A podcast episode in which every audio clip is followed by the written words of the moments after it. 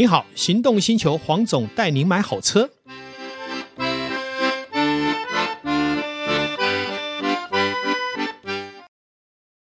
当驾驭渴望可以无限延伸，当热血跑魂可以尽情释放，你是否愿意一起同行？Honda Fit e:HEV 连续两年荣获省油风云榜 Number One，本月入主优惠再升级，高额零利率。轻松月付八八八八，再享五年延长保固。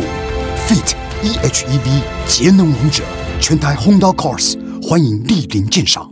Honda 黄总带你买好车，Podcast 哈，今天又来到线上，呃，今天非常高兴的哈，我邀请了我的好朋友，好，也是中华雅时艺术总会现任理事长廖文雄医生，好，诶，大家会觉得。奇怪了，雅时跟医生有什么关系呢？诶，今天就要特别的专访他，让他来聊聊为什么在忙碌的牙医生涯中，还可以有这么多的闲暇，好，还有空出手来去做所谓雅时的欣赏、收藏，甚至于后面我们要谈的他的创作。好，创作这件事很重要哦。很多人像我只会收藏，创作我就没办法。好，那但是呢，这个廖医师呢是多才多艺，他就有办法这个身兼很多的一个时间上面的掌握，然后创作出很多优良的作品。好，那我们现在在这个廖医师这边呢，请廖医师跟大家打个招呼。黄总好，各位听众大家好。好，呃，牙医啊是我的专业了，那从事牙医也应该有三十多年了。我是军方出来，哈，国防医学院到龙总，然后到花莲的总医院，然后我现在开业也接近二十五年了，在这个地方。前一阵子应该有十年了，我就开始接触雅时平衡点，其实应该应该来说。就是自然形成的一个平衡点，也就是在看诊的闲暇时间啊，我自己有个小房间，就做做我喜欢做的有关于石头类的东西，自然就不会影响到工作，增加生活上面的一个情趣，那就非常非常自然的啊，就有一个平衡。其实哈，我一直觉得哈，牙医工作哈，我们想有时候会到需要植牙啦，甚至于镶牙啦哈，还有做一些细部的那个哈。那我觉得我很欣赏廖医师的是，他自己会做一些戈壁石人物，还有整个布局的造景的设计，而且做的惟妙惟肖的哈。到时候我照片贴出来，大家看了就会吓一跳。那我说这个话的意思就是说。呃，他能做的这么精细，代表什么？有一天你不管是给他镶牙、植牙，哇，那个手工的精致度一定远胜于一般的医生。就好比说，我们说整形外科哈，他这个手艺好的话，那整出来的脸就是什么美女嘛，对不对？是。好，那我相信我们的牙齿给他做，一定是做的特别的漂亮。好，我回过头来想问一下廖医师，什么样的缘起让你发掘了第一件牙石，而让你走进这条不归路？哦，好，那应该十几年前了。我们花莲其实花莲是一太阳的故乡，而且它也是石头的故乡。在十几年前，啊，傅崐萁县长，好，现在是立法委员，他对石头这一个产业，他非常的呃全心来支持。好，他创办了两岸的交流展。那因为我另外有一个社团，那这社团就是福人社。那福人社到花莲来，我就带一些呃福人社的伙伴到我们石雕馆去。那我就那时候就看到，哇，那石头好漂亮啊！啊，缘起应该是从那个时候开始去参观展览，然后引起我的兴趣，从那个时候开始的。那。当时有没有看到一个什么特殊的作品啊，触动你的心灵，让你觉得说，诶，我真的可以在这边来找到我生活的乐趣？我们大家都知道嘛，医生的生涯当然是忙碌专业，但是其实有时候也会比较枯燥嘛，因为他生活圈比较狭窄。是，是对，利用什么样的一个机缘，让你开拓了现在不管是人脉上，还有接触社会上的各个层次的人，好，甚至于让你乐此不疲的去接下这个总会长的一呃这个一个所谓业务。是。因为花莲哈很多的所谓石头的店家是啊，因为等于呃，在花莲走动，你就耳濡目染，你就会看到很多的石头。嗯哼，那石头花莲最出名的就是玫瑰石。那刚开始，呃，开始喜欢石头也是看到玫瑰石。那当然，刚刚说的看展览，看到不同的石种，开始了有一些这种想要往里面去更了解的一个心态了。好，那之后。我就接了一些各协会的一些理监事啦，然后就到全国各地人家的石展慢慢去参观，然后开始有兴趣。当然，现在的兴趣是更广泛，源自于就是你看的越多，越会发觉啊，你到底喜欢些什么东西。嗯，在这个雅石的搜寻跟收藏当中，哈，还有追寻当中，找到人生的另一块。诶，这个空间跟乐趣哈，是这个是挺令我也是很羡慕的哈。那我知道很多，我认识很多医生，呃，其实每天都是忙于工作当中，根本就是在生活里面是没有调剂的。好，但是自从廖医师有了这样的一个方向，好，我相信每天看到廖医师都是兴高采烈的哈，是非常高兴的。我相信跟他面对的这个病人呢，也一定是与有荣焉。为什么？因为有一个心灵发展很好的医生，那这个是呃视病由亲嘛。对不对？对病人来讲，当然是好事情哈。那另外，我想问一下，呃，我知道的是说，除了廖医师他本身是收藏欣赏之外，呃，在这几年也踏入了创作，是，而且在几次的大展当中，他也奉献了他的创作，甚至于是很大的一个创作啊、可能上面有一些历史人文，包括用戈壁石去创作一个人物造景各方面。现在在他的诊所，我也看到很多的收藏，是不是来跟我说明一下，跟大家说明一下，就是这个缘起又是在哪里？然后你想要将这一段这个艺术的创作发展到什么样的一个范围？是，也是参加各个社团，那有幸也是花莲县的一个原因哈。我们会举办很多两岸的交流展，包括到对岸的柳州、蒙古。啊，云南会四处去看，那尤其我到内蒙古阿拉善的时候，那感触最深哈，因为他把两个不同的戈壁石，可以去把它创作成不同的一个形态，动物啦、人物啦，你可以把它呃依据你对人生的体验，然后让它有不同的一个呃所谓呃知识或者是一些呃。所谓禅禅的那种感觉，你可以把它给表现出来，完全是看自己的心走到哪里。你觉得这一个可以做什么表达？那我们玩雅石哈，赏玩雅石最重要的就是每一个小戈壁石，你都要读懂它啊，读懂它这颗石头它的韵。它的味在哪里？然后你才有办法去帮它创造另外一个呃所谓的生命出来。那可能是跟人生的体悟会有很大的关系。那你可以做成人生的百态，然后再融入我们自己的生活。这一个创作的方向，其实现在是占据我很多的时间。我常常看一些呃不同的知识、不同的情境。然后把它运用在我现在所谓的创作的行业里面，所以我觉得这对我在观察人非常有帮助。是，呃，其实我有呃经常欣赏到这个廖医师哦，他的创作哈，这就好比是一幅画，里面有各种人物历史的背景的一个设计。好，重点来了，我们看一幅画是平面的，可是呢，廖医师组合的这个呢是一个三 D 立体的。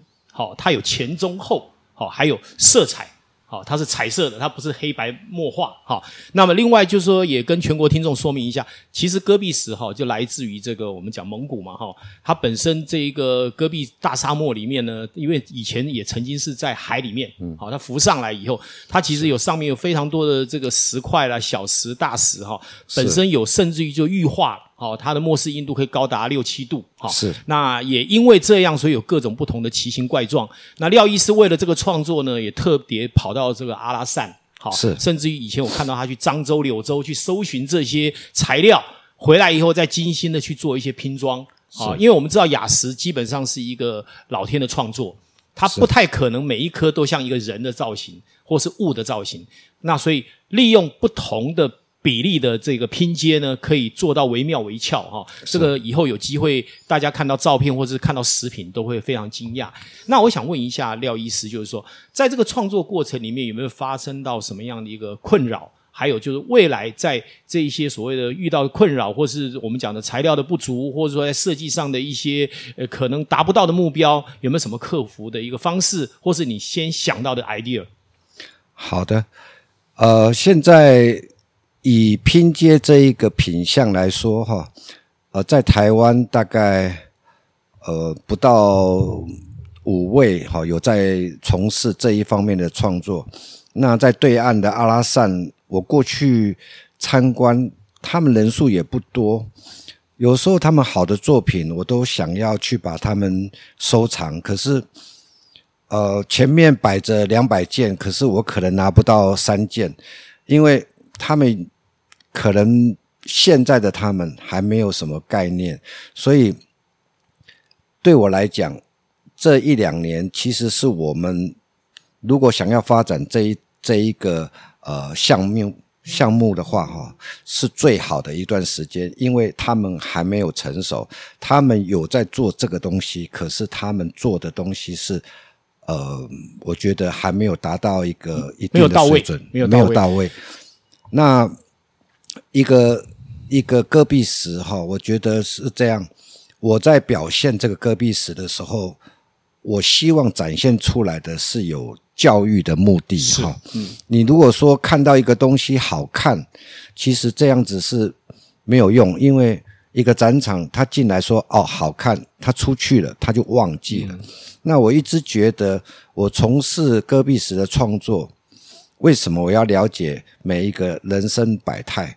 因为我觉得展场重要的目的就是教育。嗯哼，你可以做教育，教育。